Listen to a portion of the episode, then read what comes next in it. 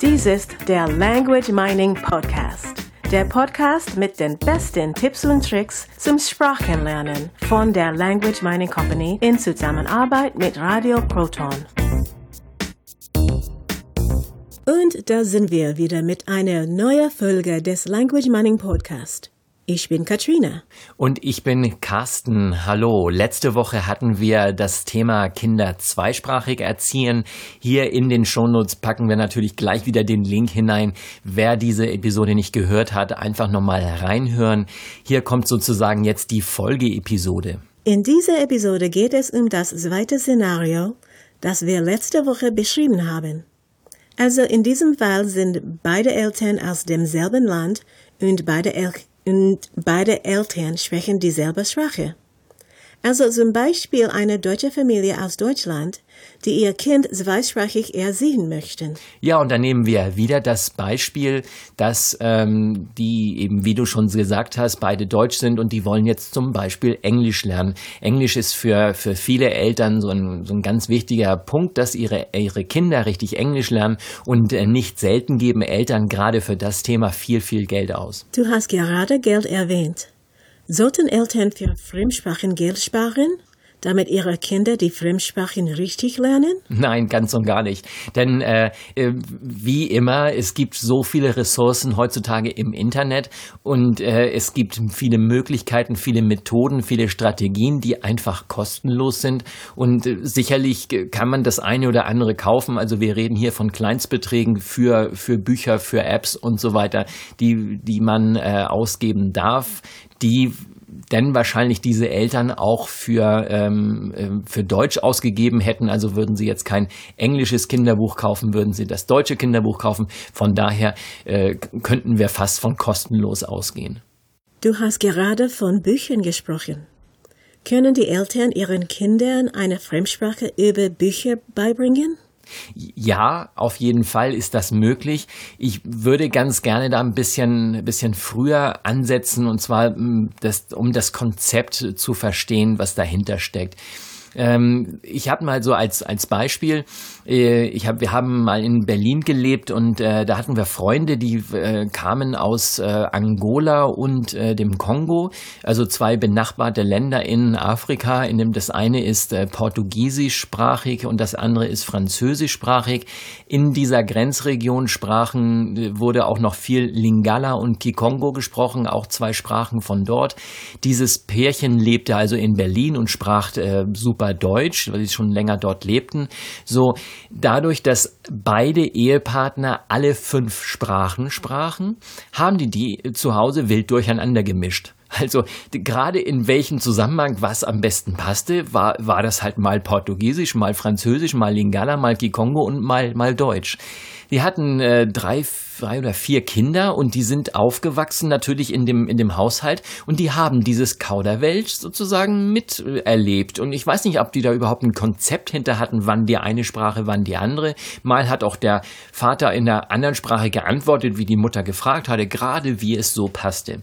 Was haben jetzt die Kinder gemacht? Die Kinder haben sozusagen diese gesamte Sprache, diese, all diese fünf Sprachen als eine einzige Sprache wahrgenommen und gedacht, das ist jetzt die Sprache, die äh, von Vater und Mutter kommt. Und äh, gingen dann natürlich mit dieser mit dieser Fünffachsprache sozusagen auf die Straße und sprachen mit den Kindern und die Kinder auf der Straße, die nur Deutsch sprachen, haben sie nicht verstanden.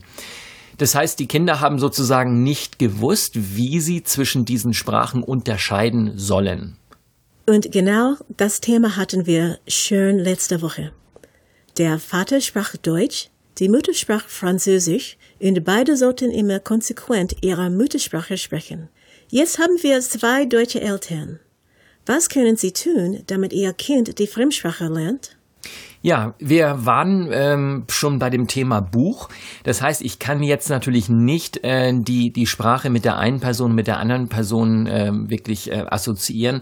Das wäre dann schon, wenn äh, der, der eine Partner wirklich auf, auf hohem muttersprachlichem Niveau die Sprache spricht, dann könnte man wieder, wie ähm, in der Episode von letzter Woche, einfach so ein Szenario haben, wie ähm, dass, dass das Kind praktisch denkt, die, die Mutter spricht Englisch und der Vater spricht Deutsch Das würde praktisch gehen.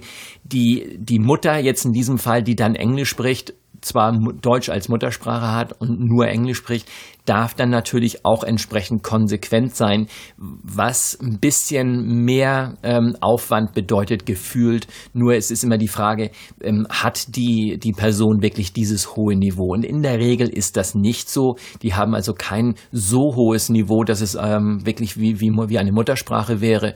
Und anstatt dem Kind dann da was Falsches beizubringen, sollte man das dann doch vielleicht irgendwie, irgendwie anders machen. Also, hier ist zum Beispiel das Thema Buch. Ähm, es könnte jetzt zum Beispiel sein, dass jetzt die, die Mutter sagt, okay, ich, ähm, ich hole mir englischsprachige Kinderbücher und lese die den Kindern vor. Du hast aber gerade gesagt, dass die Mutter kein sehr hohes Sprachniveau in der Fremdsprache hat. Sollte die Mutter dem Kind das Buch wirklich vorlesen? Natürlich darf die Mutter sich ein bisschen Mühe geben. Hier würde ich natürlich vorschlagen, äh, das Kinderbuch wirklich zwei, dreimal vorher durchlesen, bevor ich es dem Kind vorlese. Vielleicht ein, bisschen Unterricht nehmen, was äh, richtige Aussprache, Intonation und so weiter angeht, dass die Mutter wirklich sattelfest ist in dem, was sie dort vorliest. Sie hat viel, viel Zeit, das zu tun. Also es muss nicht die Mutter sein, kann natürlich natürlich auch der Vater sein. Äh, ich als Vater habe sehr, sehr viel vorgelesen, viel mehr als, als die Mutter. Ähm, trotzdem ist das, ähm, äh, also der, bei den meisten Familien ist es oft die Mutter, die vorliest. Egal. Wer Spaß am Vorlesen hat, könnte das zum Beispiel tun. Und äh, gerade diese, diese, dieser Akt des Vorlesens ist dann praktisch ähm, mit dem Buch verankert. Also auf der einen Seite hat jetzt ein Beispiel die Mutter sehr gut äh, Kenntnisse, was die englische Sprache angeht, bezüglich dieses Buches. Also sie muss kein hohes Englischniveau haben, sondern sie kann dieses Buch einfach super toll vorlesen, weil sie es vorher ganz oft geübt hat. Und jetzt würde sie sich praktisch an, auf die Bettkante setzen abends und das Buch immer vorlesen. Letzte Woche hatten wir gesagt, dass die Sprache mit der Person verankert wird. Das Kind weiß also, dass die Mutter Deutsch spricht. Und jetzt spricht die Mutter plötzlich Englisch. Wie geht das? Ja, das Ganze ist natürlich ein bisschen seltsam für das Kind, wenn das Kind jetzt schon sechs, sieben, acht Jahre alt ist. Idealerweise fängt man mit solchen Sachen natürlich schon an, wenn das Kind zwei, drei Jahre alt ist. Und dann ist es für das Kind ganz anders. Es wird ganz anders wahrgenommen. Es wird als völlig normal wahrgenommen. Und hier ist jetzt zwar einerseits mit der Person ist die Sprache verankert und das Kind weiß ganz genau, wenn die Mutter auf der Bettkante sitzt und das Buch in der Hand hält, dann ist es plötzlich eine andere Sprache. Sprache. Also die Mutter darf sich in diesem Fall dann auch noch ein paar Floskeln überlegen, wie ähm, gute Nacht und, und ähm, träumen was, äh, was Tolles oder was auch immer, das die Mutter jetzt zu dem, zu dem Kind normalerweise sagt, dass sie das auch auf Englisch sagt. Damit ist sozusagen die, die Mutter als Person zwar einerseits mit Deutsch verankert, das Kind weiß aber ganz genau, wenn sich diese Mutter in diesem Ambiente befindet, also äh, Kinderzimmer, Bettkante, abends schlafen gehen, Buch in der Hand und so weiter, das passiert dann dann in diesem, in diesem anderen sprachlichen Kontext. Und dadurch kann das Kind äh, die Sprache sehr gut damit verankern. Und natürlich. Natürlich ist das auch die tolle Übung für die Mutter. Die Mutter lernt sehr viel Englisch über die Kinderbücher. Richtig, und dieses, äh, diese Situation mit dem Vorlesen an der Bettkante kann man jetzt natürlich übertragen auf andere Dinge. Ich könnte mir zum Beispiel vorstellen, dass Kinder zum Beispiel beim, beim Tischdecken helfen mittags äh, und dass man diese, diese ganze, äh, das ganze Tischdecken, diese, diese, diese Szene, diese, diesen Akt des äh, Ich decke jetzt den Tisch, dass man das alles auf Englisch macht und ähm, die, die sich die Vokabeln raussucht, also als, als Mutter, als, als Vater und äh, das praktisch mit dem Kind dann so macht. Und das Kind lernt dann sozusagen dadurch auch diese, diese Dinge. Also hier dürfen die Eltern wieder sehr konsequent sein. Die Mutter spricht immer in ihrer Sprache und nur in einem Raum und in einer Situation spricht die Mutter, spricht die Mutter Englisch. Auf jeden Fall ist das ein ganz, äh, ganz toller, gängiger Weg und die Kinder schnappen sowas ganz schnell auf und lernen das, ähm, haben richtig ihren, ihren Spaß daran dann auch. Man darf natürlich sich wie immer ein paar Gedanken machen vorher. Also immer dieses, äh, richtige Aussprache, gutes Aussprachetraining ist, ist, ist es wirklich wichtig, dass also das Kind dann nicht äh, lernt, Englisch mit deutschem Akzent zu sprechen, sondern dass das schon so ein bisschen an äh, Muttersprachlerniveau ist. Und so ein Training geht relativ schnell. Ähm, ja, wir, wir machen, bieten das ja auch an, dass wir einfach sagen, in, in kurzer Zeit kann man schon, schon sehr viele Techniken lernen, wie, ähm, wie die Aussprache wirklich, wie man, wie man so seine, seine Zunge trainieren kann, seine Sprachwerkzeuge trainieren kann, dass das auch dann relativ schnell umzusetzen ist. Gerade Frauen haben oft weniger Probleme mit der Aussprache als Männer. Ja, und das wäre nochmal wieder eine ganz neue Episode, ein ganz anderes Thema.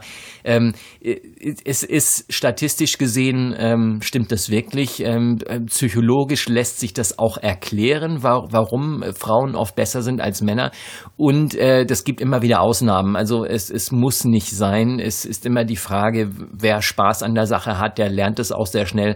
Und auch Männer lernen diese Dinge sehr, sehr schnell. Sie äh, in der Regel im Großen und Ganzen schenken Männer diesen Dingen nicht allzu viel Beachtung und äh, dadurch, wenn jemand es nicht gern tut, dann wird er meistens auch nicht äh, so viel besser. Also äh, Männer und Frauen haben die gleichen Fähigkeiten, hier etwas zu tun und Frauen haben aus psychologischer Sicht äh, das ein kleines bisschen leichter mit der Aussprache. Das ist alles lernbar, das ist ähm, alles alles einfach und das Niveau, was ich brauche hier, ist jetzt nicht wirklich ein äh, ich spreche jetzt so gut wie ein englischer Fernsehsprecher oder so, sondern es geht wirklich darum, dass das Kind keinen starken deutschen Akzent jetzt von der Mutter oder dem Vater aufnimmt. Toll, dann wünschen wir allen Eltern, dass sie sehr viel Erfolg mit ihren Kindern haben.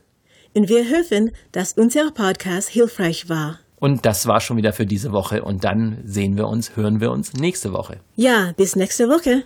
Tschüss. Ja, bis dann und tschüss. Und wie ihr vielleicht ja schon wisst, haben wir noch weitere Podcasts. Zum Beispiel diesen hier. Dies ist der Word des Tages Podcast. Erklärungen in deutscher Sprache für Merriam-Webster's Word of the Day.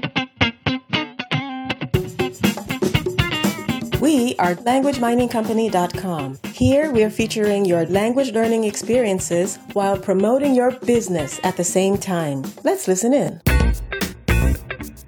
Das war der Language Mining Podcast. Der Podcast mit den besten Tipps und Tricks zum Sprachenlernen von der Language Mining Company in Zusammenarbeit mit Radio Proton. Weitere Informationen finden Sie unter www.languageminingcompany.com und www.radioproton.at.